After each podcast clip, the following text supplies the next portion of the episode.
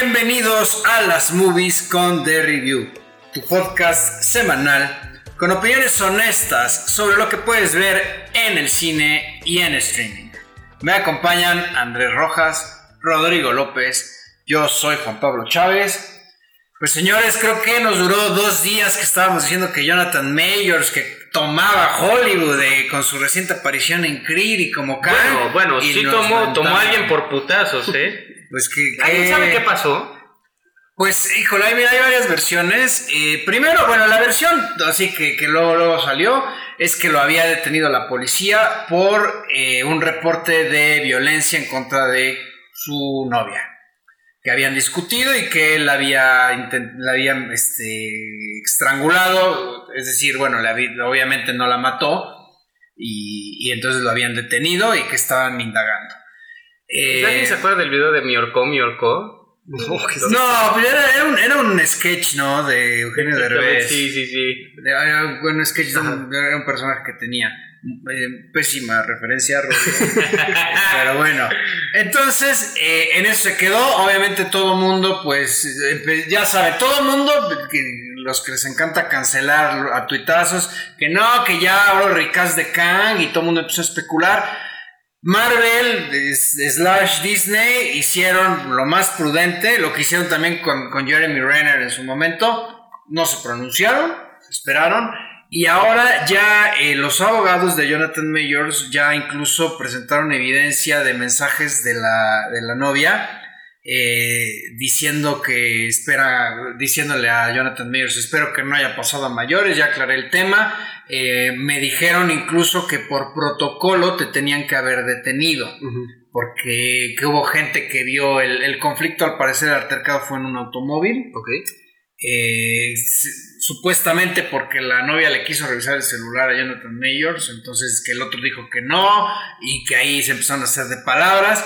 Eh, después ya salió la novia a decir que ella también tenía una crisis de ansiedad, que hay testigos que dicen que la mujer tenía una crisis de ansiedad, etcétera.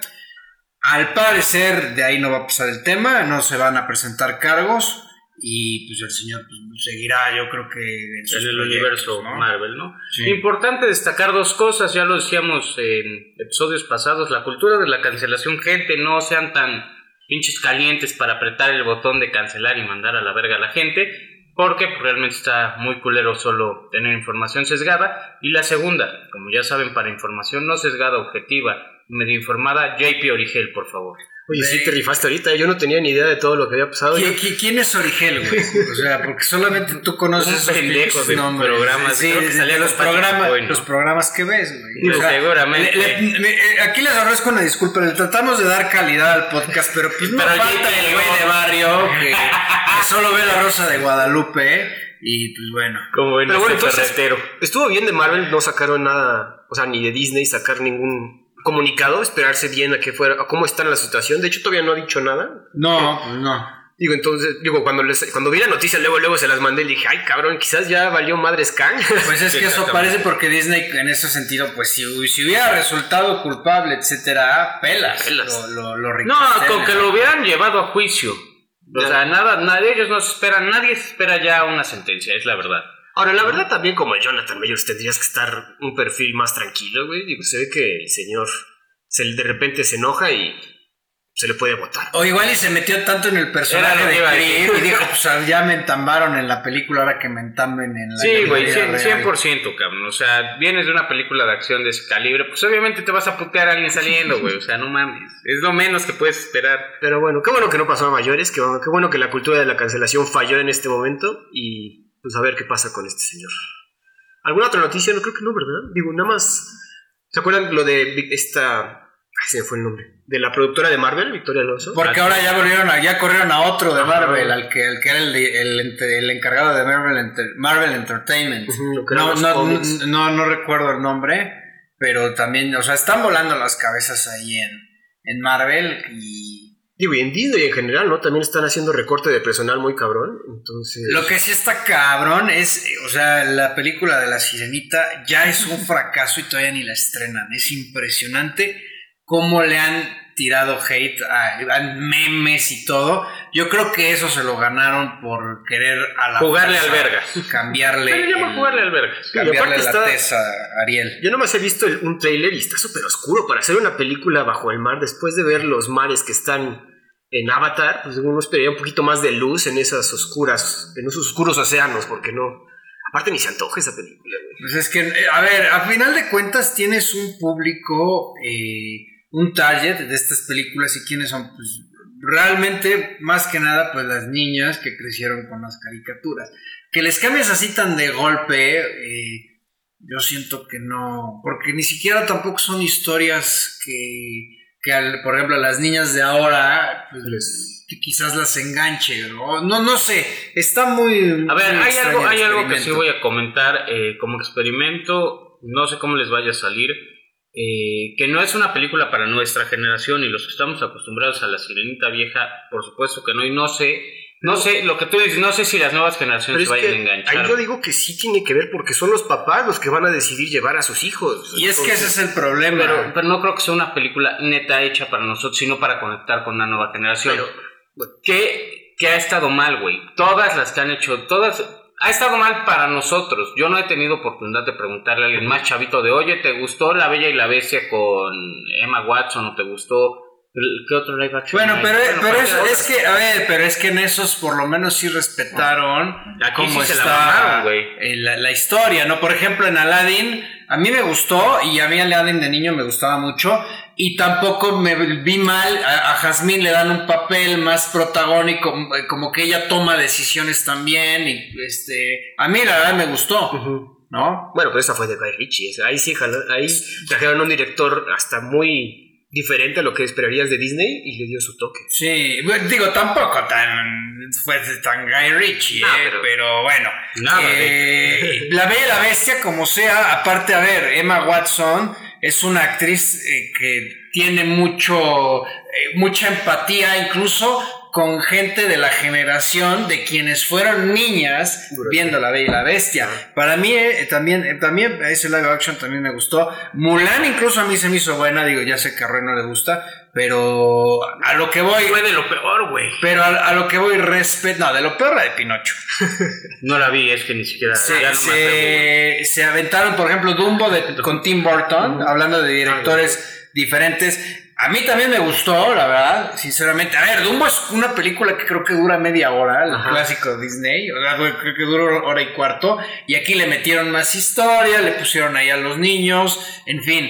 Eh, ahorita, de plano, por ejemplo, todavía con Peter Pan se le están jugando que le cambiaron a Campanita. Este, igual, ahora Campanita pues, siempre ha sido rubia y ahora es una mujer de raza negra. ¿Por qué chingados? O sea, crea personajes de, es, de, esa raza. No tienes por qué a la fuerza agarrar algo que ya la gente ubica. Te guste o no te guste, ya se identificó, ya conoce y le hace ilusión, vamos a decirlo así, verlo en live action, ¿no? Pero yo creo que todavía el tema de campanita podría funcionar, pero sí aquí con Ariel, la verdad es que, y aparte ves los fotogramas, se ve pésimo, eh, y ya todo el mundo al, Flounder le tira mierda, al Sebastián le tira mierda, o sea, eso, yo creo que incluso van a planteárselo y la van a mandar directo a Disney Plus.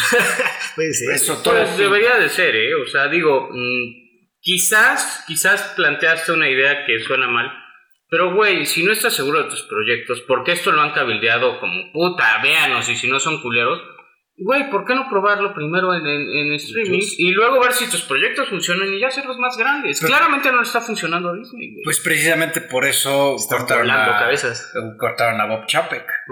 Por eso, y regresó Bob Iger. Porque también, a ver, el otro día estaba escuchando precisamente temas sobre temas de Marvel que dijeron, a ver, espérate, campeón Estoy de acuerdo en que sí, la agenda que trae Disney, inclusión y todo, pero a final de cuentas esto es un negocio. ¿no? ¿Quién es el target de el cine de superhéroes? La neta, el target es, pues güey, es como la serie de Big Bang Theory. Todos blancos, un hindú, este, eh, pues, gente de, adultos ya y este y pues que quieren ir a ver eso, no les metas aquí que, que si She-Hulk, este abogada defensora y que visit Welcome to Pakistan con Miss Marvel, etcétera, ¿no? Como que sí también están evaluando sus proyectos y, también tienen que buscar que funcionen para la audiencia, ¿no? Estoy de acuerdo que tienen que innovar, pero también, pues, a final de cuentas, poderoso caballero es don dinero. Hay métricas que tienen que estar viendo, seguro. Sí, claro. Pero bueno. ¿Algo más acerca de Disney Marvel? Pues noticias, noticias la verdad es que, eh, pues no, bueno, va a salir la película de Wes Anderson, este, ya va a salir por ahí, por ahí anda circulando el trailer, eh, y pues hasta ahí realmente he estado... Eh, bueno, se estrenó la cuarta temporada de Succession, tú ya la estás viendo, sí, sí, sí, sí, ya, este, empieza bien, pero fíjate que ya que la estaba viendo, sí tengo que reconocer que no es para así como que para que todo el mundo la vea, o sea, sí te tiene que gustar tema de, negocios, tema de este de, de, relaciones de poder, etcétera, pero muchos muchas cosas, o sea, mucha terminología de, es de negocio y como que le tienes que entender y te tiene que gustar, ¿no? Para los que no sepan, JP tiene especialidad de negocios con el máster Carlos Muñoz, entonces pues obviamente entiende todos esos temas. No, pues no tanto así, pero a, ver, no, a ver, no, es que te tengas que poner tampoco a leer The Economist y, este y el Wall Street Journal y todo para entenderle, pero va a haber gente a la que le, a la que le va a dar flojera, ¿no? Este, por ejemplo, como a Rodrigo que le gustan los putazos, tanto los. Por eso me llevo contigo. los putazos, tanto los de dos patas como, como los golpes, pues igual y, no. Este. Pero yo apenas empecé, voy como en el cuarto capítulo, y sí, digo, a mí me interesa todo ese tema, entonces le voy agarrando el gusto. Pues, Voy empezando apenas, entonces a ver qué tal. Y en, y en Netflix está ya la nueva temporada de Atlanta. Por fin. Que, que también hemos, la hemos comentado. Muy, muy buena serie. Le, le comentaba a Andrés que estos dos primeros capítulos ya tienen como tintes hasta de Black Mirror. pero pues bueno, ahí está. Y bueno, pues ya que revisamos las noticias, vamos a pasar eh, a hablar de un mito un mito del cine. Y mito lo digo por no decir estafa, que es el señor Keanu Reeves, a quienes nos han vendido que es buen actor. Señores, eh, a ver, el otro día que estuvimos revisando su filmografía, eh, incluso fue difícil encontrar sobre qué películas íbamos a hablar de él. Eh, yo insisto que tuvo un empuje muy, muy importante con John Wick, precisamente, pero realmente iba, el señor iba en declive no me parece un actor extraordinario, creo que ha hecho dos, tres películas buenas a mi gusto. No se me hace algo del otro mundo, pero precisamente por la fuerza que tiene el personaje de John Wick, siento que ahora se ha creado esa imagen de que el señor es buen actor. Con la cual yo sinceramente difiero bastante. aunque me cae muy bien, ¿eh? Yo me voy a atrever a comentar que quizás JP tiene razón, no es no es, no es que sea mal actor, yo sí te voy a, ahora sí que te voy a reponer, no es que sea mal actor porque ha habido películas que lo hacen muy bien, inclusive películas que la gente no ha visto o no ha querido ver y ahora sí va a querer. Pero creo que sí le han dado papeles muy débiles o lo en algún momento lo encasillaron, ¿no? Eh, podemos entender que su eh, breakout al mainstream fue con una película que más al rato revisaremos, que es Matrix, pero de ahí, pues creo que fuera de eso hizo puras de acción, ¿no? Es que es eso, yo también estoy de acuerdo con JP. No es un buen actor. Digo, ahorita vamos a ver hablar de una película que, que volví a ver ayer después de tanto tiempo. yo diría que no es malo, güey. No es malo, pero no te da un rango actoral que te da cualquier actor. O sea, la roca. Es que el problema. No, a ver, no, no, por eso yo no estoy diciendo que sea malo. Estoy diciendo que es una estafa porque nos lo han vendido últimamente como si el señor fuera casi casi el dios de la actuación. La verdad es que no. O sea, le ha echado muchas ganas a su personaje de John Wick.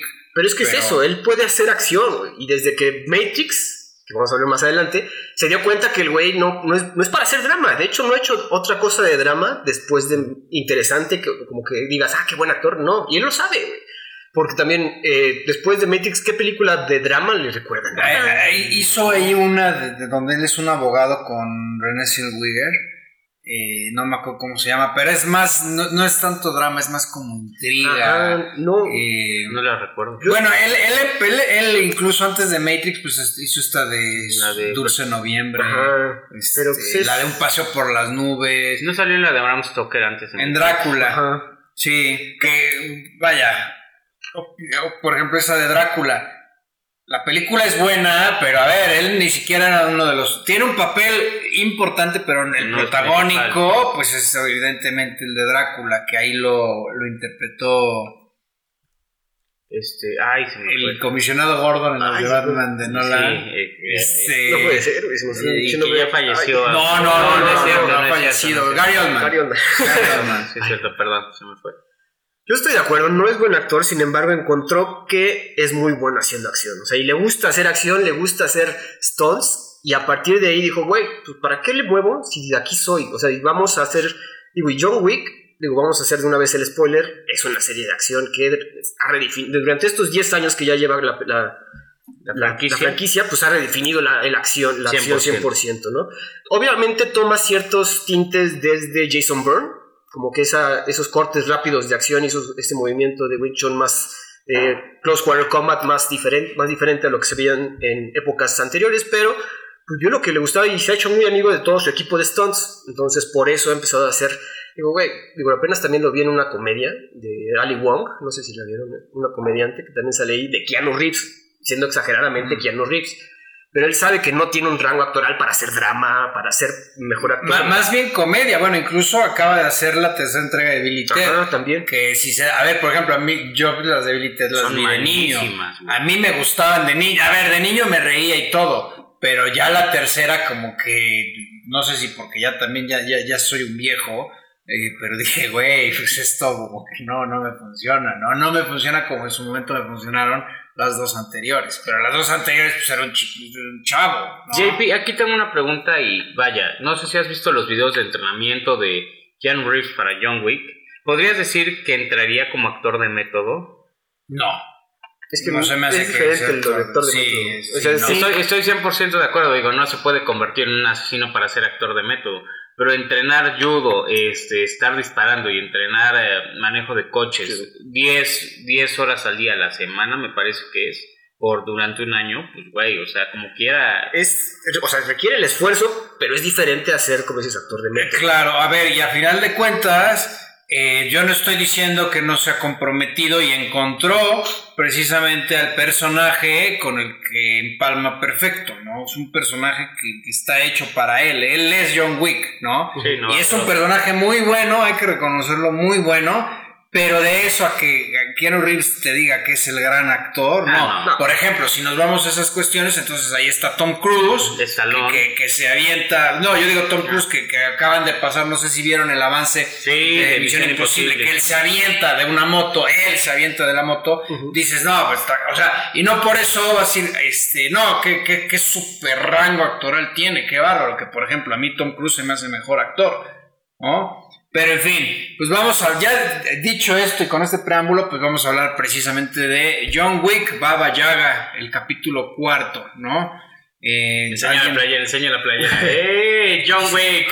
A ver, eh, ¿hay sinopsis de esta película? ¿Tiene, ¿Tiene trama? ¿O alguien Si tiene trama, alguien que me la diga, por favor. Mire, la trama es fácil.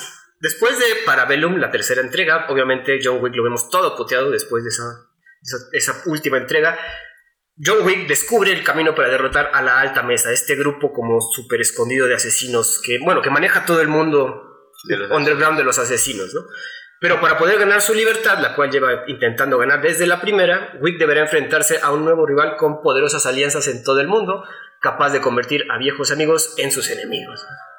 Para entrar, el director de toda esta serie es Chad Stahelski, y el cual le dirigió de la 1 a la 4 y dato cinéfilo mamalón, este señor fue el doble de Brandon Lee en El Cuervo y cuando murió Brandon Lee lamentablemente él fue el que tomó su su, pues, su papel y a volver a hacerlo, ¿no? Entonces el señor ha, trabajado en muchas películas de Stone, de hecho también trabajó en The Matrix. Fue el doble de Keanu Doble de Keanu Reeves, entonces desde ahí se empezó a hacer, oye, pues te gusta hacer esto, vamos armando una película y de ahí surgió todo lo que es John Wick hasta ¿De qué va la película? Pues ya comentamos. Básicamente John Wick va a matar gente. Lo que mejor sabe hacer. Exacto. El cast, pues como ya sabemos, tiene quien diría Keanu Reeves como John Wick, a quien hemos visto en The Matrix y en muchas otras películas. A Donnie Yen, este grandísimo hombre de acción. Mítico. Que, sí, exacto. A que tiene un personaje que yo encuentro un poco irónico ponerle a un güey ciego Kane. Pero bueno, cada quien. Eh, a quien hemos visto en Ip Man. Bill Skarsgård como el Marqués de Gramont, a quien hemos visto en eso. A ti te gusta eso, ¿no? Este, y la verdad, el personaje que menos funciona, en mi opinión. Ian McShane, que sigue con el personaje de Winston, a quien hemos visto en Deadwood, Pirates del Caribe 4. Y bueno, creo que algunas otras series. Ah, híjole, aquí alguien habla en japonés. Hiroyuki Sanada como Shimazu Koji. Lo han visto como. Recientemente lo vimos en Bullet Train, Ajá, el clásico, y en, sale como Scorpion en la última de Mortal Kombat. Ah, no recordaba eso. A Shamir Anderson como Tracker, a quien hemos visto en Race. Lawrence Fishburne, que no necesita introducción. Y tampoco Samuel L. Jackson, para los que no sepan, como el Barber King, a quien hemos visto en Matrix y Mystic River. Y Rina Sawayana como aquí. A ella yo la mencioné, la, la incluí aquí en el guion porque es, es artista de pop, es cantante. Exactamente. Y bueno, pues creo que va a tomar relevancia en algún momento, ¿no? Eso. Entonces, también es importante mencionarla. A ver, JP, creo que tú tienes algo que decir acerca de la película. Este, pues sí, a ver, a mí, a mí, a ver, a mí me decepcionó en cierta forma, o sea, sí sé que obviamente vas a ver una película de John Wick y ya sabes a lo que vas, ¿no? Eh, que vas a ver mucha acción, mucha pelea, eh, muchos balazos, muchas muertes, y eso está bien, eso lo cumple la película. Pero a mí me decepcionó porque una de las virtudes que había tenido John Wick desde la primera es haber creado este microuniverso 100%. con ciertas reglas, que eso era lo que a mí me gustaba, ¿no? Por ejemplo, el hecho de que dos matones se podían estar quedando en el mismo hotel, pero en- adentro no se podían morir. Digo, no se podían matar, ¿no? Y que había reglas muy espe- específicas en eso. O sea, hay todo un mundo, toda una serie de reglas que se deben de cumplir, y eso le daba consistencia. Y dentro de toda la acción, estas secuencias eh, muy bien hechas, muy bien trabajadas, espectaculares, pues tenía cierta coherencia, por así decirlo. Y aquí no vemos pues, nada de eso. Ahora, a ver, estoy viendo aquí la, la- la sinopsis que acabas de mencionar. Eh, derrotar a la alta mesa. Hay una alta mesa que nunca sabemos dónde está ni qué hace. Te meten a un villano, que es el señor este, Marqués de porquería. Un villano que es un imbécil, un villano que es un inútil eso a mí me quita mucho, ¿no? Entonces, ahora resulta que el, el choque, el conflicto principal es entre John Wick y este, este Kane, que era su amigo y que ahora tienen que ser rivales, etc. Tampoco me funciona porque realmente per se no hay un conflicto, porque son amigos, ¿no?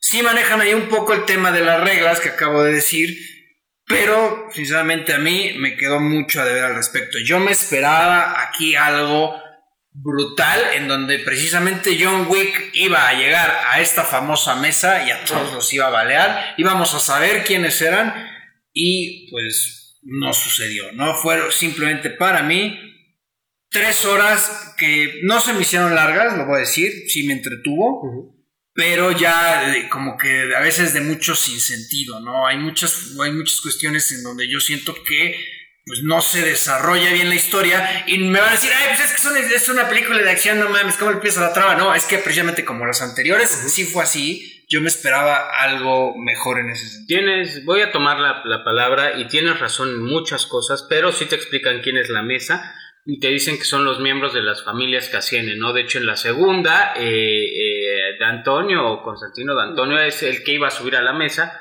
entonces se entiende que son como los jefes de la familia, ¿no? Como este sindicato de, de la mafia que existió en, la- en el mundo real, pero tienes 100% razón, güey, o sea, esta, esta película tiene, tiene, tiene dos datos cinéfilos mamalones que ahora voy a sacar. El primero es que Keanu Reeves dice solo 380 palabras en toda la película. Es decir, se aventó un Stallone, eh, un, eh, ¿cómo se llama? Un Terminator 2, un Schwarzenegger en Terminator 2, ¿no? Pero hay otra todavía más importante, güey. hay un corte de cuatro horas de la película que a mí sí me gustaría ver, exacto. Pero, pero, pero tienes razón, güey. No, esta película es la que menos, y lo digo desde ya, menos funciona de la saga porque se siente, es la que tiene más acción y mejores escenas y mejor coreografía, creo. Se siente que no tiene un cierre, se siente que rompe todas las reglas y se siente que al personaje de Bill Skarsgård, que no digo que se llama el actor, se lo sacan del culo y lo escribieron mal, güey. Tenías a personajes súper interesantes como el Barry King, como de Winston, este de Antonio en la segunda, o este cabrón, el, los rusos en las primeras. Inclusive Peter Stormare ahí era muy simpático, güey. O sea, y aquí el, villano es un cabrón insulso, güey. Aparte, a ver, eh, eh, esta película tiene una escena, la primera escena en el desierto, yo no la entendí. Yo no sé para qué O sea, yo dije, ah, bueno, ¿y qué pasó? ¿O qué? Porque yo, a ver, yo de Parabellum me quedé en que ya había, precisamente había quebrado las reglas e iban tras él. Ya no necesitaba hacer nada más para que lo quisieran matar, ¿no? Y ahorita pues otra vez va y busca un tipo, lo plomea y no sabemos ni quién era, ni por qué, etcétera. Pero Andrés, por favor.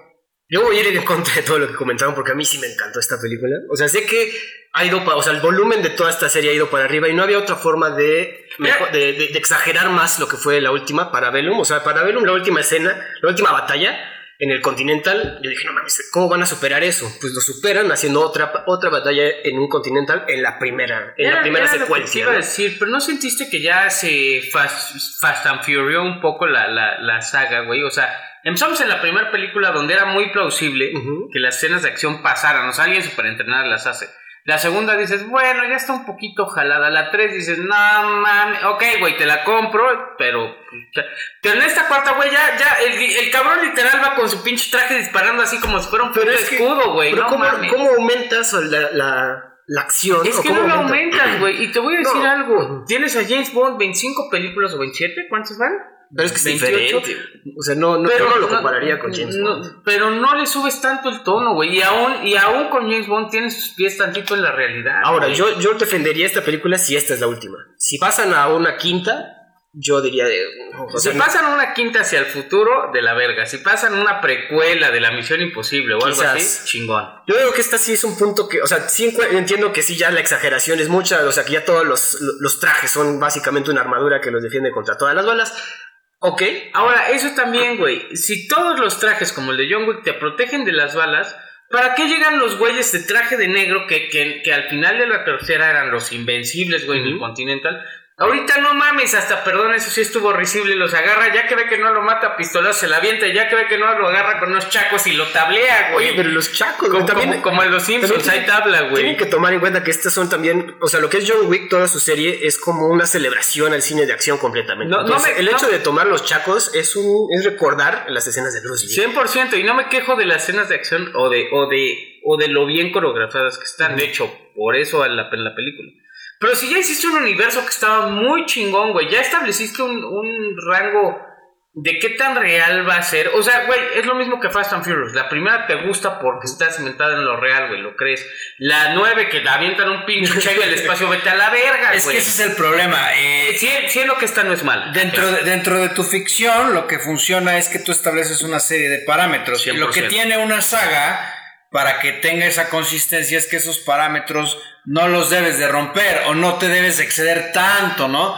Eh, te voy a poner otro ejemplo, la película de Black Widow. De repente resulta que Black Widow la tiran de un edificio de no sé cuántos pisos, se cae y Black Widow no le pasa nada. Una misma gente entrenada con el mismo entrenamiento que ella se muere, ¿no? Entonces dices, a ver, es que esto no me funciona porque yo sé que es serie de acción y todo, pero tu misma lógica, tu mismo cerebro, cuando ve ese, esas, esas este, imágenes, esas ideas, no las capta. Aquí igual hay algo parecido, hay una escena en donde igual, este... cae, cae varias veces de varios pisos, güey. o sea, se cae, se cae creo que encima de una combi y, dices...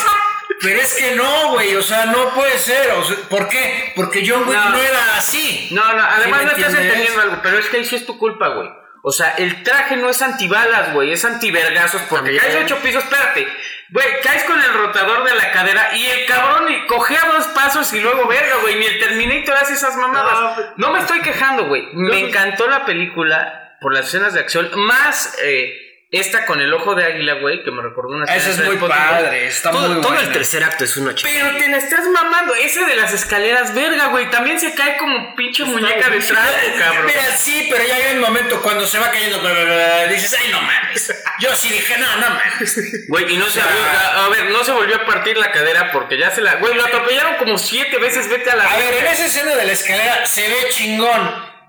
Pero con que se hubiera caído la mitad de lo que se ve que se cae, te hubiera funcionado. Pero no, O sea, eh, eh, lo que, JP tiene un Ah. punto y la escalera es el perfecto catalizador para decirlo. Está muy sin queja. Sí, sí es una queja. Está muy over the top. No es que no, es que no funcione en esta última película, no es que la haga mala, pero la hace peor que sus antes. Luego igual, eh, por ejemplo, La hace hay, un- menos mejor. hay una, hay una escena donde van, van- cuando están con el gordo. Scott Atkins, ¿eh? Respeto. Van, van- va- bueno, se, se sientan, se sientan este, John Wick con otros dos güeyes que se lo quieren quebrar. Dices, ¿por qué no te lo quiebras ahorita?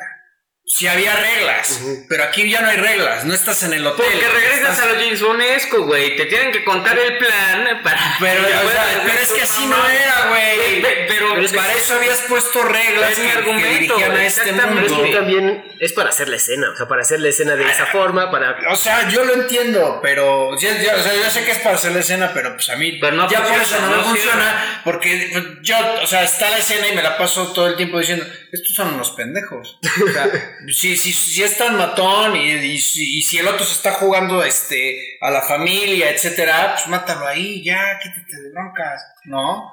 Yo, o sea, te digo, son varias cosas y que antes sí me funcionaron. Porque antes sí había cierta, cierto orden. Y antes los personajes tenían, en esa escena, por ejemplo, quizás, eh, y, y viendo la playera me acordé, la escena de William Defoe con el otro güey, con el ruso. Sentías que no se atacaban o que no se pasaba de huevos William Defoe porque tenía algo que perder, ¿no? O sea, sabía, si le pongo un plomazo, Claro. te- tienen a todos los rusos para aventármelos. ¿Este cabrón qué, güey? Y además estás hablando de un güey, perdóname, ciego, güey, hay varias, varias escenas de acción. varias escenas de acción, por muy chingonas que estaban, y ese es el problema de la película, cae en lo horrible, güey. Lo de los chacos me tenía meado de risa, y lo de los timbres, Lo de los team. para la gente que no entienda el contexto. El ciego, el güey que es ciego es un hiper rompemadres, pero pues en una parte pone unas cositas en la pared y tú dices, son bombas para cuando pasen. No mames, son timbres y cuando suena uno les avienta de plomazos, sale a aventarles hasta su hermana, güey. No, es que no mames, cabrón. Y a mí la verdad el Kane tampoco me encantó. No el- funciona, güey. O sea, hay, hay güeyes que, que hay personajes que son que, que los bueno que son ciegos y como que siento que se dan mejor en la madre que este. A mí este la verdad es que tampoco me funcionó tan bien.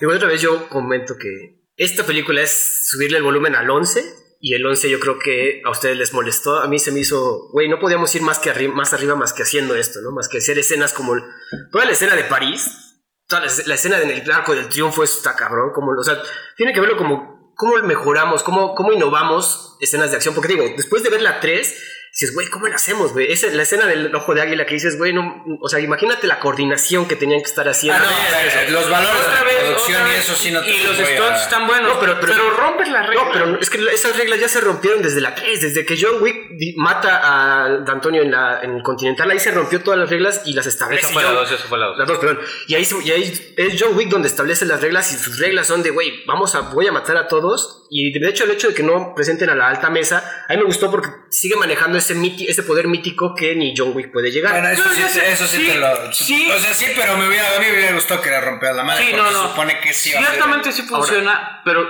bajo esa misma mística, se la quitas, y, y de verdad esto es, se la quitas aventando un pendejo por delante, diciendo, es que si lo matas en un duelo con una pinche pistola culera, ya quedó, güey. No mames, entonces ponle un- otra vez un task más cabrón, y, o un güey más cabrón. Eso sí es, sí, totalmente. A mí el, el villano, y lo dije desde un principio, el No marquís. funciona. No me, o sea, dije, este güey es un papanatas. ¿Por qué?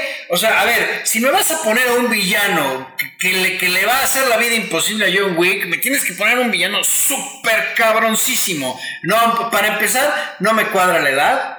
Es un pinche chamaco. El Vince Carter. Sí. O sea, no, desde ahí dije, pues no puede ser, es un chamaco, este, parece el hijo del, el, hijo del empresario que tiene mucha lana y él llega al puesto directivo. No, no parece eso, Así, dice. Pues, pero, eso dice. pero, o sea, a mí como que para ponerlo de villano en John Wick, la verdad no me, no me funcionó, pero para nada. Digo, yo por eso esperaba algo más cabrón. Por eso, digo, es un villano aparte de lo que. Por eso traen a Donnie Yen. Y traen a Donnie. Porque yo también esa era mi duda cuando castearon a Donnie Yen para John Wick. Yo dije, no manches, lo van a poner de, de villano, pues está difícil. O sea, como, está difícil porque ese güey lo ubicamos de Ip Man, lo ubicamos de que es, una, es alguien mítico en el cine de Kung Fu eh, de Hong Kong. Pues, ¿Cómo lo vas a poner de villano? Ahora lo ponen como, güey, lo están obligando a pelear. Y de hecho, desde la primera, desde la primera batalla, te lo ponen que es un cabrón. Yo sé que no te gustó lo de los timbres, a mí me encantó la escena de los timbres. No, no, no, sí me gustó, pero es que, híjole, güey, vuelves a romper tus reglas. O sea... No, no, se me hizo tanto que, que rompieran las reglas, ¿eh? Ahora sí, hay que recordar que tienes que, a, a Donnie Yen tienes que ponerle como un handicap. Porque, y el hecho, el hecho de hacerlo ciego, al principio dije, ah, no, está, está, como que, pero, como que sacaba de onda, pero tiene sentido dentro de, güey, le di mis ojos a la, a la organización, John Wick pues, hizo su misión imposible y lo dejaron salir y ahorita tienen que ir por él. También el hecho de que, si se dan cuenta, empezamos con unos thugs, unos bandileros, este, ¿cómo se dice? Gangs. Gangs en la primera y ha ido igualmente exponencialmente hacia arriba y ahorita tiene toda una organización armada hasta los dientes, hasta unos este, equipos tácticos contra John Wick. Entonces, eso también está, está arriba. No, no sé qué más. O sea, te digo, a mí esa es mi, mi queja. O sea, y obviamente al final se lo acabas eh, pues lo acabas tolerando porque dices, bueno, pues vengo a ver una película de acción y las escenas de acción están muy bien hechas. Ya platicamos la escena del, del Continental en Japón, está muy bien. Eh, ya, ya platicamos, la, bueno, la escena de la discoteca en Berlín, ahí lo que me sacó de onda fue que pues, los güeyes seguían bailando. Seguían bailando. Están matando a todos y tú sigues Ahora, hay, hay, varios, perdón, y eso, eso sí hay que tomarlo yo estoy seguro que tú lo notaste, pero hay varias referencias a muchas otras películas, unas más notorias que otras. Siento que esa escena de la disco fue un poquito una remembranza, la escena de la disco con Rammstein, no, con Rammstein en Triple X por si oían los plomazos y todo el mundo seguía bailando así en su pedo. Pero, pero ve con qué lo estás comparando. Espérame, con Triple X de momento también no, no, no, pero la primera de John Wick también hay una discoteca y es sí, sí, sí, sí, No, a, ver, una escena, pero no, no, no. Y, la segunda, y la segunda gran referencia, que esa sí es notoria, y perdón, yo sí grité, y de verdad grité en el puto asiento cuando sale la radio, y ya lo sabía y la chava empieza a hablar por la radio y luego va peleando en sectores contra pandillas, todo mundo que sabe de cine sabe que es de The Warriors, ¿no? Entonces... Pero bueno, Digo, también hay otras referencias que nadie va a entender, por ejemplo, el güey de Soy Klaus. Sí, sí, sí, ese güey, lo digo, para los que nos gusta la música electrónica, ese güey es el bouncer de un club en Berlín súper famoso que se llama Berghain. Entonces ve que le dijeron, porque tiene cara de hijo de la chingada, ¿no? Entonces lo trajeron, de que, güey, nadie sabe quién es, pero es otra referencia dentro del mismo mundito de las discotecas, güey. Sí, claro. Ah, no, a ver, por eso te digo, yo, yo, esa escena, o sea, sí me gustó el tema de, cómo se, se, se, agarran a golpes, etcétera, pero pues dices, a ver, cómo, o sea, es que son cosas que pues, uno es racional, ¿no? Y dices, pero es que, ¿qué les costaba que la gente se saliera, güey? ¿No? Y es que, no se, ve, no se ve tan bonito. No, pero que, a ver, sí se pudo haber el, mismo caos entre que, entonces tienes, entre que la gente se quiere escapar, tú te tienes que estar agarrando a madrazos, a mí me hubiera funcionado. Discúlpame, güey, yo oigo plomazos en un antro y no me espero, le aviento el pinche vaso y me echo a correr. Por eso, güey. Sí, quieren escapar. Te dando la razón. Y te, te, tienes que agarrar. Pero hay un defecto en lo que estamos diciendo, güey yo dije, yo aventaría el vaso y me echo a correr. Ay, nadie tenía vasos. Cosa que hace menos plausible la escena. Te, te, traían pastillas, güey. Ah, sí, claro, volver al futuro. Otra vez, ese setting de la pelea, también, como yo también pensé, güey, ¿por qué no salen corriendo? Pero es que si no, no se ve, no se ve como se tendría que ver esa coreografía, güey. O sea, por eso también a mí me gustó, güey. O sea, el hecho de que hagas este setting de John Wick peleando contra Scott Atkins en un este traje de gordo. Traje de gordo, que aparte Scott quien está súper mamado y siempre ha sido como el español ahorita que salió el personaje español, ese por lo general es el personaje que hace Scott Atkins. Ahorita lo pusieron un personaje cómico, Killa, que está muy cagado y el hecho de pelear este güey gordo contra John Wick entre gente bailando, A mí me funciona porque dentro de esa coreografía se, me, se ve interesante. güey. Eso Sí, es lo que no, no vaya, está muy bien y, y ya, bateo desde ahorita. Yo le doy un 8 y lo voy a repetir adelante, pero no es que sea una mala película, es que las pasadas eran mejores, a mi gusto. Como cierre funciona muy bien, como un showcase de lo que puede ser la acción de aquí en adelante, cabrón, eh, tírenle a esto. Es que esto, Tírenle esto esto. marca pautas. O sea, todas las de John Wick marca pautas de cómo tienes que hacer acción ahorita y si no, y si no, pues no la hagas, güey. Tan fácil así. A mí como cierre no, no, no me encantó, la verdad. Yo me imaginaba, te digo, me hubiera gustado algo más, como que yo me imaginaba así la última escena de John Wick quebrándose así a los más cabrones de la mesa. Este, así, no sé. Digo, la escena del duelo me gustó, pero no era lo que yo me... ¿La de la ley? Pero no toda- es lo que me hubiera toda la gustado. escena No, pendejo, la escena del duelo. Pero todos los settings de París, la... Ah, no, o sea, este, está, está muy bien. bien. la película está bien, pero a mí me hubiera, yo, yo a mí me hubiera gustado un cierre más, más chingón, un cierre como que más épico, no sé. O sea, yo sigo, si, si mi calificación yo le daría 3, 3 de 5. Vaya, está bien para ver acción, bien, bien producido, etcétera. Pero, por ejemplo, las otras tres les daría 4. O sea, para poner ahí un referente. Bueno, incluso a la 1 por ahí hasta un 5. 5, sí, barato. No, yo sí me voy a ver aquí muy fanboy, pero yo sí me voy a ir con un 5 de 5, la verdad. Yo cuando entré, no sé, no me acuerdo, no, bueno, no vi la duración de la película, eran dos horas y media, dos horas 38. No la sientes. No sientes ni Eso sí, eso está sí, cabrón, eso eso sí hay está que cabrón que mantengas ese ritmo de peleas, güey. La primera escena, la primera batalla está épica, la batalla de medios también está épica. Los últimos 45 minutos de todo en París, está muy cabrón como está de hecho. Y el, a mí sí me sirvió mucho el duelo. El cierre, te digo, si esta es la última, el cierre perfecto para Es- mí. es- si van a salir unas 5, van a revivir, van a hacer, bueno, ya no, no, Ya- no ya se sería- ajá, ahí sí, ahí sí yo soy de que, güey, ya, o sea, mi cerebro no, no da para Ya no nada. toques. Ajá. ¿no? A menos Entonces- que sea una Y, precuela. y- y- y quién sabe, bueno, avisarle aquí a la gente que tiene escena post créditos, Sí. entonces algo va a pasar en- con esta saga. Seguramente se habla de un spin-off incluso donde va a salir Ana de Armas. Valerina. Este, Ujú. Entonces pues vamos a ver, a ver si no resulta ahí. un- Digo, va rápido a- y lo vuelvo a aclarar.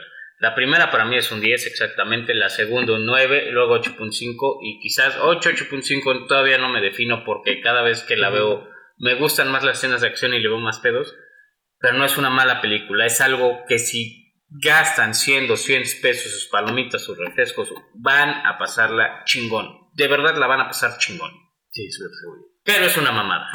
Obviamente tiene que llegar con esas mentalidades. Sí, digo, sí, sí, sabes. Tiene que dejar el Si cerebro. vieron la 1 y ya se brincaron, van a decir, ¿qué pedo? ¿Qué, qué es esta mamada, güey? ¿No? No, no, no hagan eso.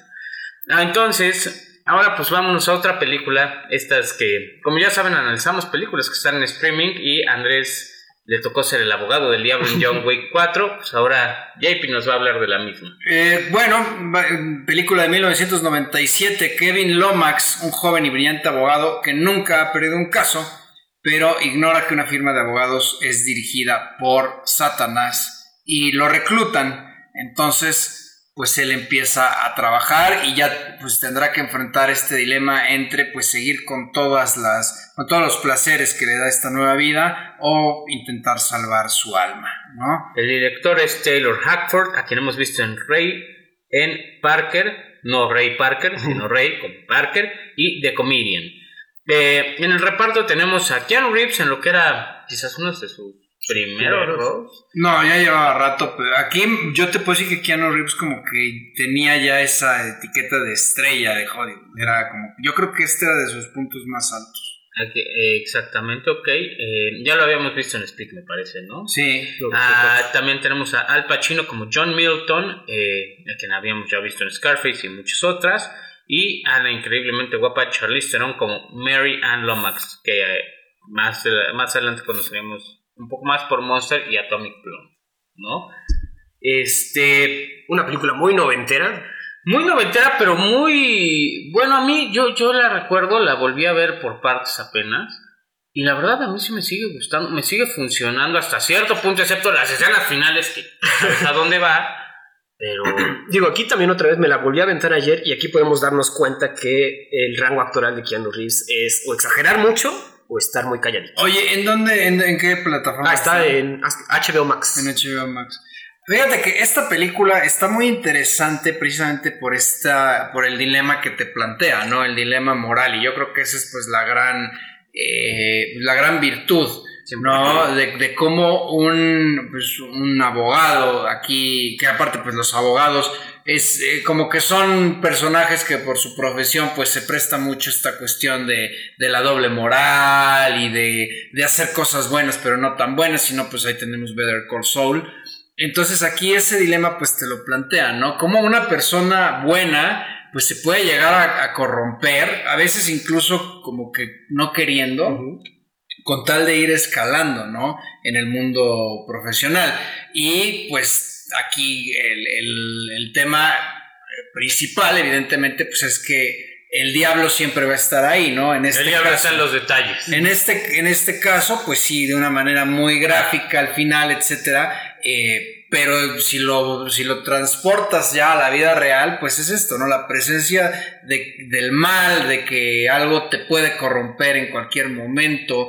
Hay una parte que me, que me gusta mucho en donde eh, precisamente te demuestra esta vulnerabilidad de la gente que en cualquier momento y por una cuestión incluso hasta fortuita eh, puede terminar su vida y todo lo, que cosechó entre comillas ya, ya haya sido de manera eh, pues ¿Te refieres a la escena del parque? La escena del parque ya de manera correcta o indebida, pues al final de cuentas, pues, ahí murió, ¿no? Murió contigo.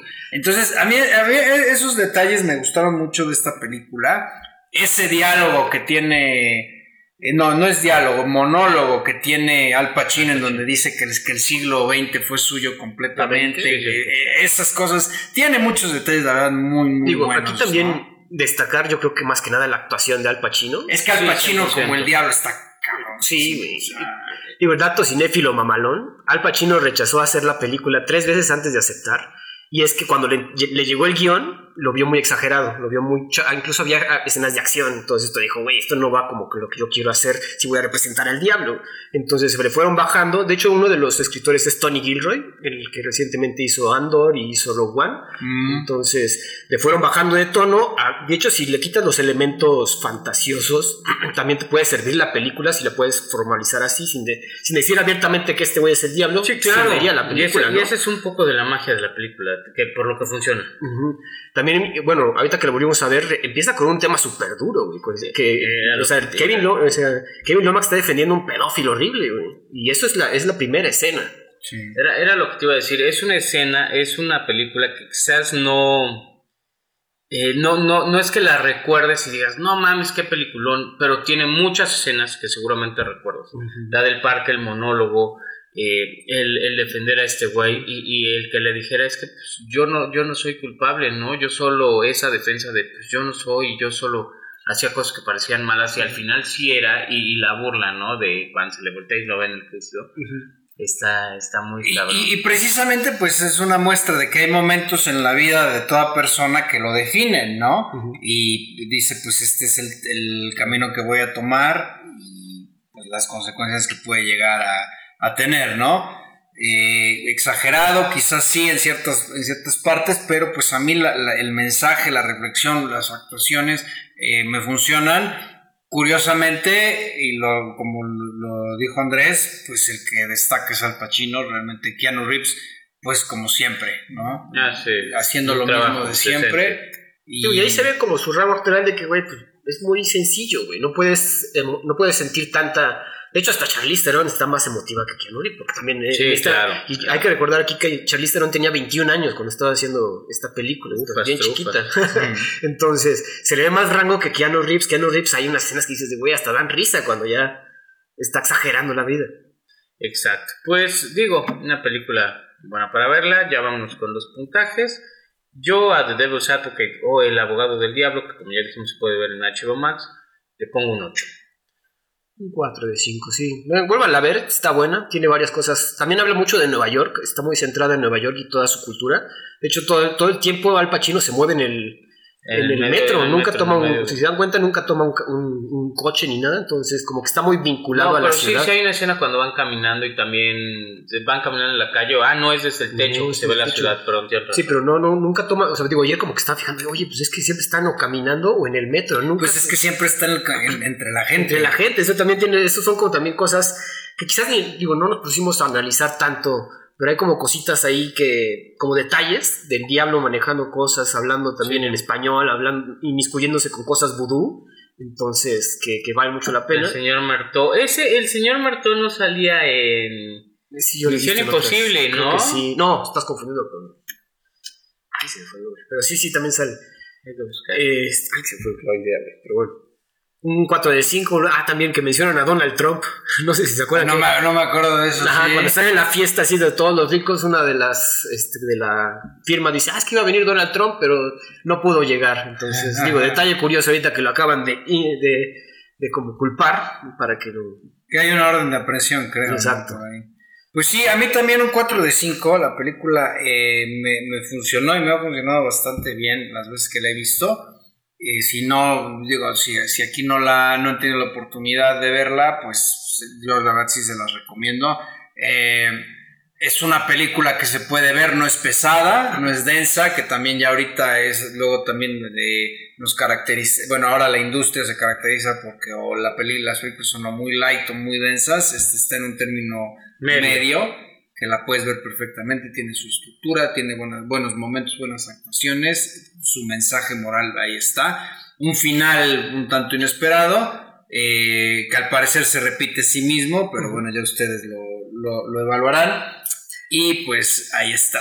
Oye, también eh, la, última canción, Painted Black de, de, los Rolling Stones. Exactamente, ¿no? Y bueno, pues estamos derribando mitos y ahorita voy con otro mito eh, por no decir. ¿sabes cuál es el nombre del personaje completo? Kevin Lomax. Kevin Lomax Cass. ¿No sabía? Me, me, interrumpiste para decir esa pendejada, ah, güey. Sí, con... Bueno, estamos derribando mitos, por no decir estafas, y aquí va otro, oh, lo que eh, nos eh. han considerado como la, una de las mejores sagas en la historia ah. del cine. Y no es cierto, señores. Vamos a hablar de Matrix 1999, que es un peliculón, pero ya, una Todas las demás valen para pura madre. Claro, claro, está bien A ver, ¿quién quiere hablarnos de Matrix? Que sí, en su momento fue un fenómeno. Y aquí hay otro mito que ahorita les voy a decir. Un experto en computadoras, el señor Anderson, descubre que su mundo es una simulación total creada por maliciosas intenciones por parte de la ciberinteligencia que acaba de surgir. Los directores, bueno, directoras en este entonces, en este momento, Lana Wachowski y Lily Wachowski, que también nos dieron Cloud Atlas y Speed Racer, y creo que Lana nos dio la última horrible de Matrix Resurrections, que obviamente, pues no. Tercer mito que vamos a derribar, que las les, los Wachowski son unos genios del cine. Tienen una película que es Matrix. Todo lo demás que han hecho, a ver, Cloud Atlas, no me ¿Alguien vio Cloud Atlas? No, pero hay mucha gente que la lava y hay mucha gente que. bueno, a ver si la ves. Yo creo que ni los. Yo creo que ni los actores le entendieron a Cloud Atlas es una. Es como Everything Everywhere All At Once, pero, chafa.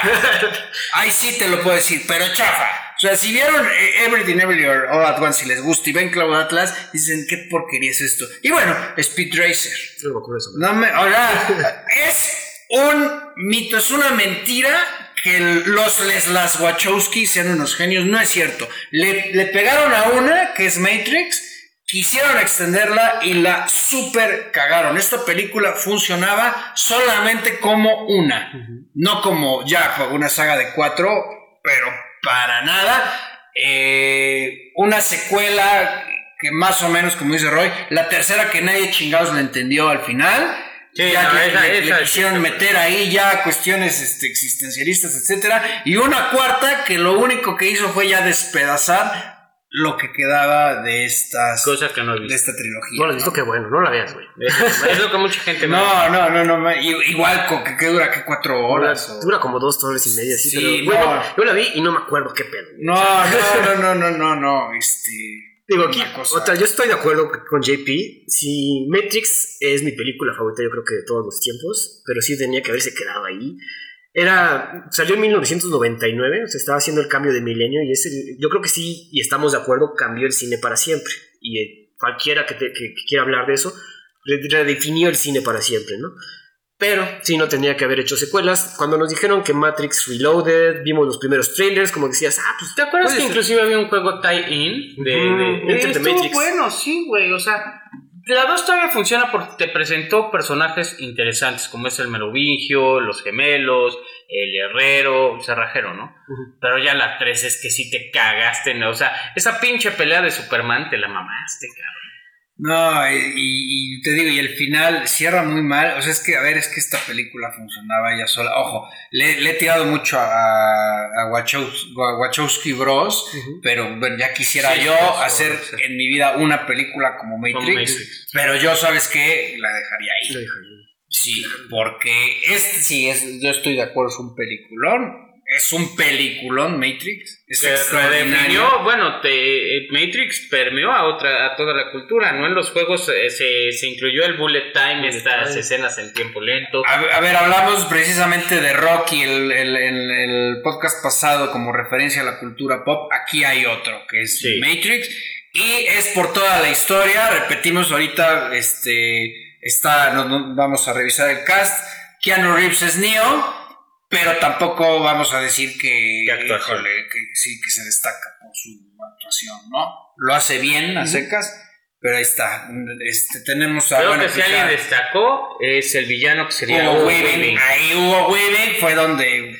Y, y, este, ahí explotó como el señor, Smith- también. Después tiene, bueno, salió en, eh, como Aaron en la trilogía del Señor de los Anillos, pero también él es V de V for Vendetta. Ah, claro, Lo que pasa es que como no, le- no se le ve la cara, pero sí es él, ¿no? Eh, y también, bueno, salió, incluso salió en, este, en el MCU, él es este, Red, Eh, Red Red Skull. Skull. Y Car- Carrie Ann Moss como Trinity, que pues desde ahí No ha hecho nada. es Trinity y Trinity y Trinity. Tan es así que ella aceptó salir en la cuarta. y Lawrence, Fish, Lawrence Fishburne, que él, pues es Morpheus, eh, a él sí lo hemos visto en muchísimas Que también, ahí yo creo que la- eh, en esta, en la primera de Matrix, Lawrence Fishburne es Morpheus, también es el personaje. O sea, como dicen, todo lo que no, todo el rango actoral que no nos da Keanu Reeves ni Neo, todo nos, nos da- Sí. nos lo dan los demás personajes. Sí. Y lo que le hicieron a Morpheus ya para la última película, hijos de su madre. ¿Qué, qué, qué para empezar lo recastean. en Ah, una- la 3. Ah, bueno, Ah, bueno, no, no, bueno, sí. En la 4 sí, no, ni es el, lo recastean porque todo, solo Keanu Reeves quería cobrar, Carrie Moss también quería cobrar, no entró Hugo Weaving, no entró Lawrence, eh, Lawrence Fishburne, porque dijeron, güey, esta es una... pena". Güey, hasta Pokémon salen en esa película, güey. Por Dios. Ah, es verdad. ya se me había olvidado. Salen como pinche una cosa voladora, güey. No mames. Sí.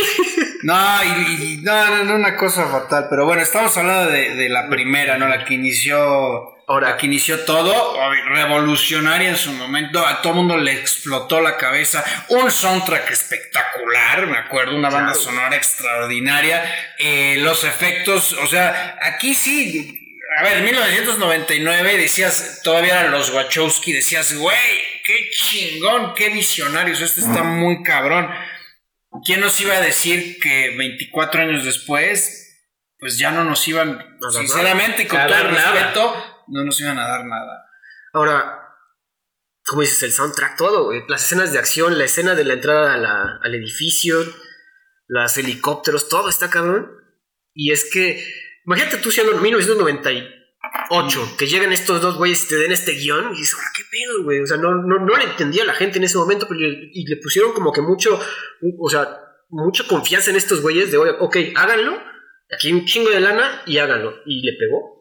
¿Y ahorita en qué estamos? Metaverso, inteligencia artificial, o sea, Era visionaria, aparte esa Claro. Sí, claro, 100%. sí, y, era visionaria, pero la sentías como algo... plausible. O sea, algo que inclusive ahora mismo sigue habiendo gente que dice que si no vivimos en una simulación en un glitch. No, y Ricky Morty se burla de lo mismo. Claro.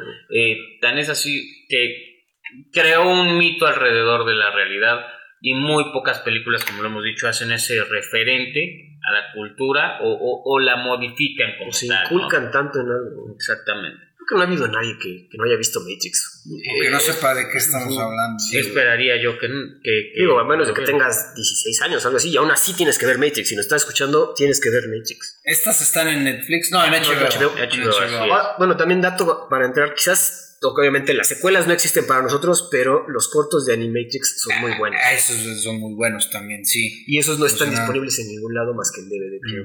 Pues ahí para quien lo pueda, los pueda conseguir deben de estar en Amazon, son muy buenos. No hicieron una serie de Matrix animada. También me parece que sí. Es que yo sí sé de los cortos, pero me parece Matrix que hay otro. Revelations o Revolutions, algo así. No, Revolutions. Revolutions fue la, La tercera. la tercera, Revelation. y esta fue Reloaded, algo así. No, No, Resurrection. Re- Re- algo así. Una, una completa. Digo, todavía la 2, como que las escenas de acción me gustan mucho. Eh, eh, eh, ¿Cuál es en la que, que, que Neo y Trinity se la pasan fajando toda la pinche película? Es la 2, creo. ¿no? Que también digo, bueno, pues chingón por ellos, pero. O sea, sí, a ver, no, a mí la verdad es que. No, la, la 1 y ya. Pero fíjate qué diferencia. A ver, el, le dedicamos todo un episodio de podcast a Rocky. ¿Qué diferencia entre la saga de Rocky que como sea y dentro de sus parámetros y en la debida proporción respetó una esencia, Exacto. ¿no? Y ha perdurado muchísimo más años de lo que lleva Matrix. Matrix se diluyó en la tercera. O sea, te digo, todavía en la segunda, Ah, bueno, como que bueno, en la tercera, ni es más, hay gente que evaporó. A ver, ¿de qué se trata la tercera de Matrix? Es es que... que Pues la pelea de Superman Pues y la pelea sí, de, en la vida real con Yo- los El agente Smith quiere pasar a la realidad y Neo lo tiene que detener junto con la re- junto con la rebelión La de las resistencia. máquinas de la realidad y la Y es resistencia de que los si no nos hubiéramos metido en el mundo real, la- las primeras escenas en la Matrix original del mundo real, todos estos funcionaban porque no te interesaba ese pinche no, mundo de no, mierda. porque te interesaba, pero decías de, güey, no quiero estar ahí, güey, no quiero saber qué pedo, güey. Y como que te lo pintaban muy mítico, horrible, pero no te querías meter. Ya cuando te lo desarrollan más en la 2 y en la 3, pierde su encanto, pierde su, pierde su miedo a las máquinas. Es que no, lo- no lo supieron desarrollar. Esa es la- Y no, y es que en la, la última que hicieron, sí, no, más aburrida. o sea, sí. Pero hasta sale pinche Neil Patrick Harris de malo, güey. Pero de malo y como que no es malo. Yo, yo, yo, la verdad, la neta ni le entendí, cabrón. O sea, como que de repente y, sale también un, otro agent Smith, Ajá. que es como que, que quiere ayudar ahora a Neo, ¿no? Algo así. Y este. Y aparte son clones. A ver, a ver, qué, qué pendejada. Si yo me, si me van a clonar, pues que me, que me clonen en mi yo de veintitantos años. Yo te no en voy a mi yo de cuántos años tiene este cabrón, Sí. 50. No, o Ahora- sea, y, y ahora ya, y también, ah, no, como hay que meter también elementos, y ahora Trinity es la que tiene el poder. Güey, o sea, cabrón, mejor vayas haz a la hija que, que Neo y Trinity, aprovechando que se le pasaban dándole pum pum arribototota hablando de los noventas, pues que tengan una hija y que esa sea la chingona, y bueno, pues ya, ¿no? Güey, también, ¿te acuerdas de alguna escena de acción de esta película? Ni las escenas de acción están buenas, güey. No, no, no, no, me acuerdo de, una en la- la- al principio que llegan, bueno, de las primeras que llegan como un edificio y este, No pero no, no, no, no, o sea, así que te diga, por ejemplo, que ahorita te, como tenemos las de John Wick, ¿no? O Pues como sí, tenemos, la, o como tenemos la de la torre en, en Matrix 1, güey. Ah, no, bueno, o esta, o- o- o- cu- cuando sale con el tubo, que, que se empieza a chingar, Sí, a chingar, a chingar, a chingar a James Smith, pues esa que... Esa todavía te la guardo. Uno se acuerda todavía, fíjate, 1999 y te acuerdas cómo agarra el tubo y sale casi corriendo, este... Dándose la madre a todos, Exactamente. patadas. En círculo, ¿no? O sea, güey, escenas míticas. Esa, la- esa, la de la esa pastilla. patada se la enseñó Alfredo Adame. pues. Oye, que, que le- que- que ahora le quemaron el coche. No mames. Sí, algo, algo salió ahí. No sé, pero pobre cabrón. ya- Esta escena de este, las referencias a Alicia en el País de las Maravillas, Sí. le sigue al conejo, la, es la escena de la pastilla azul, la pastilla este, roja. Roja. Digo, también muy, eh, muy metafísica también para ese entonces, donde decías, güey. De, hecho, los Wachowski se basaban mucho en filosofía budista. y Decían, ay, por eso está, hay que verla todos. Pero no. A partir de ahí, cada que tenías un déjà vu, te sacabas de pedo. Sí, sí, decías, Ah, ¿dónde Fíjate cuántos elementos de una película de hace, de, de hace más de 20, 20. años, ¿no? Y que no nos podamos acordar de nada de la cuarta que la vimos el año pasado. De la tercera. No, pero de- de- deja tú, de la cuarta salió el año pasado, no nos acordamos de nada, de tan X que está, güey.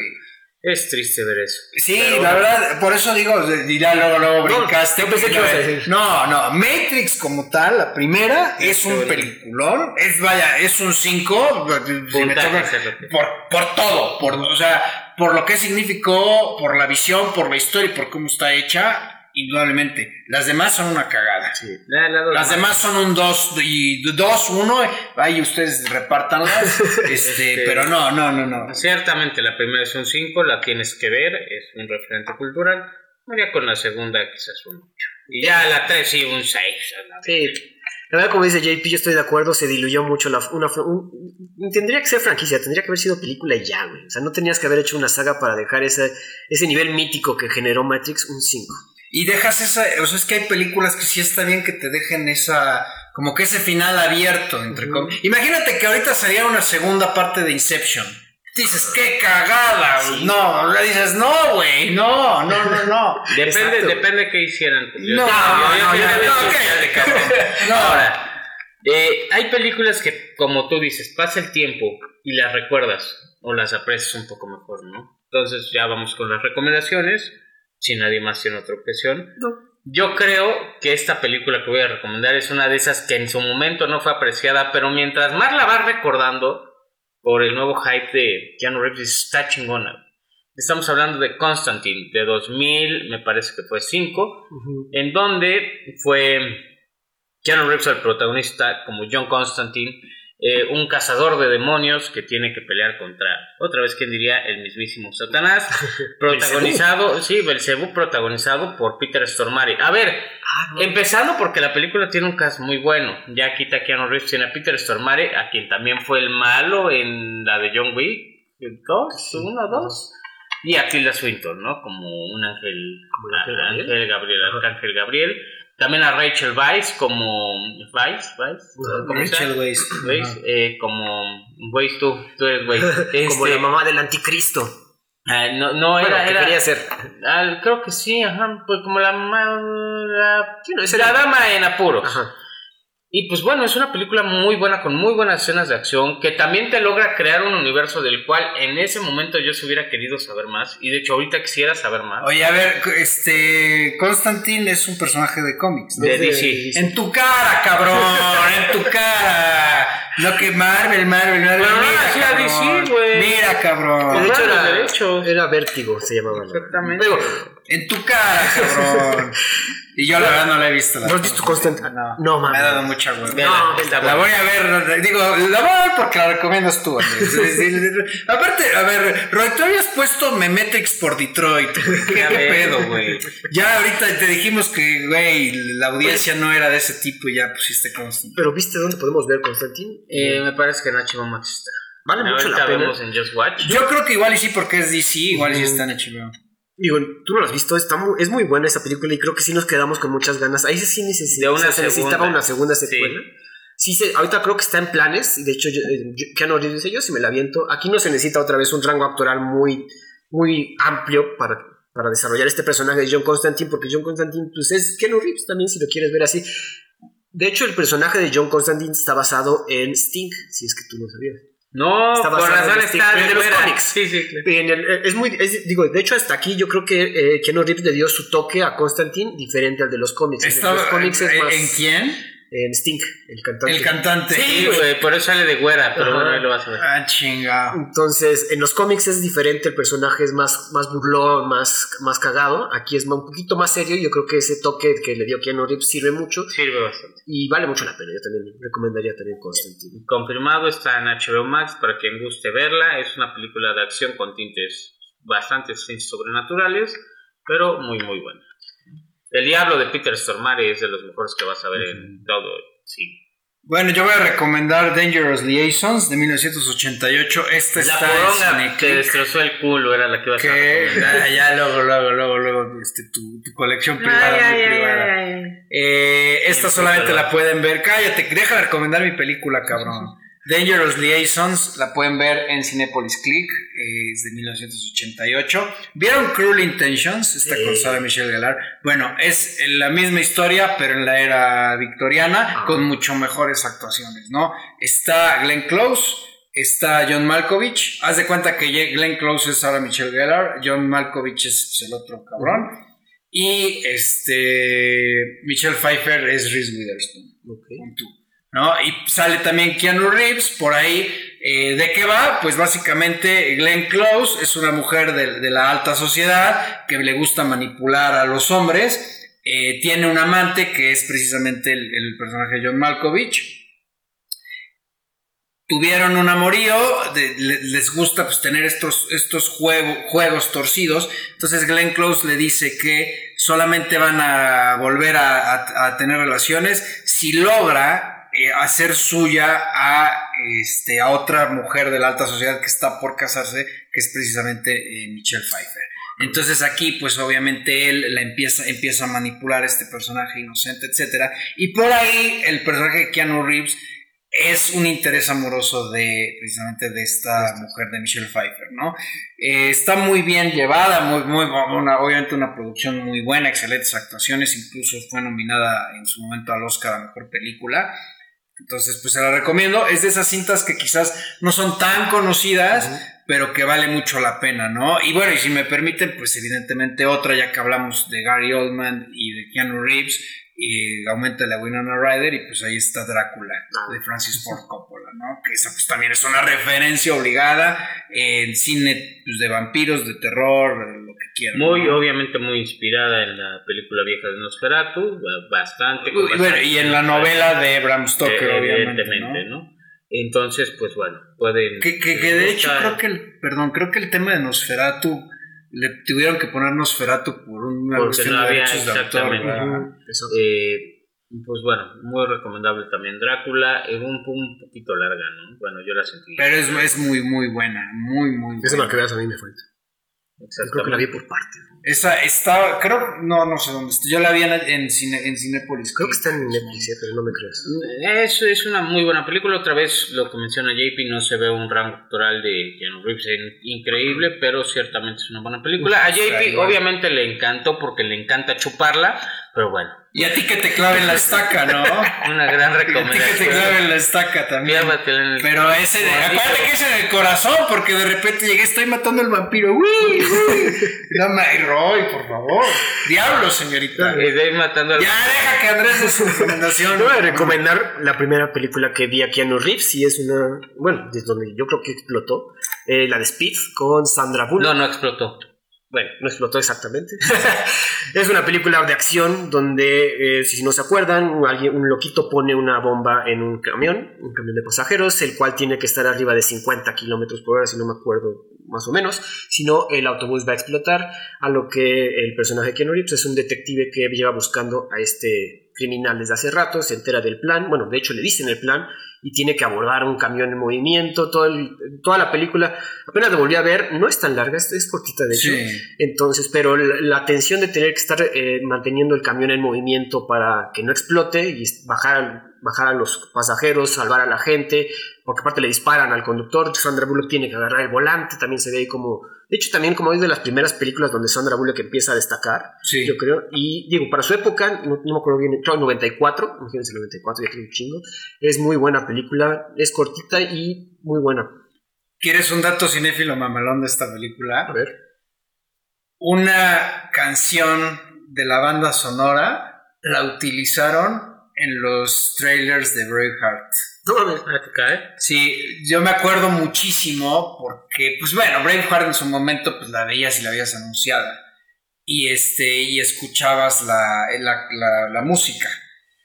Y entonces, de repente, cuando vimos la de Speed, la vi con mi hermano, escuchamos y, como que nos sacamos de pedo. Y, dijo mi hermano, mi hermano, él, él, era muy aficionado a los soundtracks, se los compraba en CD me dijo, con razón, esa nunca la encontré. No, ese, ese track no viene en el CD, pues es que no es de Braveheart, es de ah, Speed. Oye, y creo que, pero creo que, que, lo dijiste mal, que no esta película se llama El autobús que tenía que ir rápido. Alguien inserta el clip de eso, por favor, también. Pues bueno, señores, como ven, también permeó a la cultura popular con los Simpsons. Sí. Entonces. Ah, bueno, los Simpsons se han hecho de, Drácula, este, han parodiado Matrix, han parodiado todo. Todo lo que es popular. Pues también, pues, que son 33 temporadas. Sí, ya son demasiado. ¿Eh? Ya mátenlos, perdón. Otra cosa como Matrix, ya, ya no es bien recibida, la verga. Pues fíjate que he estado viendo ahorita los de los de, Halloween. Ah, están divertidos, sí. De repente, ahí, como tengo el Star, de repente ahí hay dos, tres. Pues, digo, ay, voy a ver uno de los Simpsons que no haya visto. A ver, eh, a ver cómo va. Pues bueno, creo que eso sería todo, amigos. ¿Algo a cargar? No, nada más, muchas gracias. Vayan a ver John Wick 4, es lo que más vale su boleto en taquilla. Bueno, ahorita se estrenó Dungeons and Dragons, viene Semana se Santa. Ve bien culera. Supongo que se va a estrenar en Semana Santa la de Mario Bros. Ya sí en semana, el día sí. Y este. ¿Cómo se estrenó Viva México? Esa que no tenemos ganas, tenemos ganas. A ver, este, a ver, audiencia, si nos piden que la veamos, la vemos. Yo, la neta, las películas de, este señor Estrada se me hacen súper tendenciosa. Eh, hemos hablado mucho de cómo Hollywood, que ya estamos hasta la madre de que me quieras este, sermonear. Y aquí este señor hace lo mismo en todas sus pinches películas. Yo creo que esa cuando llegue al streaming, que supongo que llegará Netflix, que ahí están todas de este cabrón, si quieren hablamos de ellas, o sea, en septiembre, que sea el mes patrio y todo, yo, la, a mí la verdad, la verdad, la verdad, me da mucha hueva. Ir a verla, ojo, le está yendo muy bien en taquilla, ah. en México. Le está yendo muy bien. Pues porque a la gente le encanta. Ay, no, mira, como el Mira, como el no sé quién. Mira, es que así es México, güey. No, es que eso es. Vela, vela, porque así es, güey. Así es. Llevamos cuántas películas de este cabrón diciéndonos, no, es que así es México, es que así es México. Pues sí, güey. ¿Y qué ha pasado? Nada, güey. Desafortunadamente, entonces tampoco siento que sean películas necesarias, ¿no? La ley de lo decir. Sí, es así. Ya, ya, hablamos. Ahí busquen nuestro episodio. Este, a ver si, si por ahí lo encontramos para subirlo a, YouTube. Lo voy a buscar yo si tengo los videos. Y este. Vaya, mejor, mejor vean Bardo en Netflix si le van a dedicar a cine mexicano. Sí, ustedes díganos qué quieren que veamos. La verdad es que hay una cartelera medio difusa, creo que todavía sigue El Oso Vicioso. no, que ya la vi, está Scream 5, 6, perdón. Hay cosas, bueno, hay cosas. Hablando de sagas diluidas. Yeah, yo, yo la de Dungeons and Dragons sí tengo ganas de verla. Y efectivamente, Oye, van a salir Mario Bros. Y espérate que a finales de abril eh, estrenan el live action de Los Caballos del Zodiaco. Verga. Yo sí la voy a ir a ver, porque, o sea, cabrón, yo son mi máximo los Caballos del Zodiaco, pero voy con toda, toda, ya, ya, ya voy, vengo predispuesto a que va a estar culera. O sea, no me acabaron de encantar estos diseños de, de las armaduras tipo medieval, no me acabaron de encantar, pero pues vamos a ver, vamos a ver.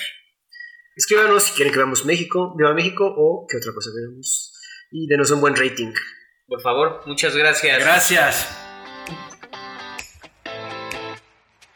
No olvides seguirnos en nuestra cuenta de Instagram y TikTok de Review.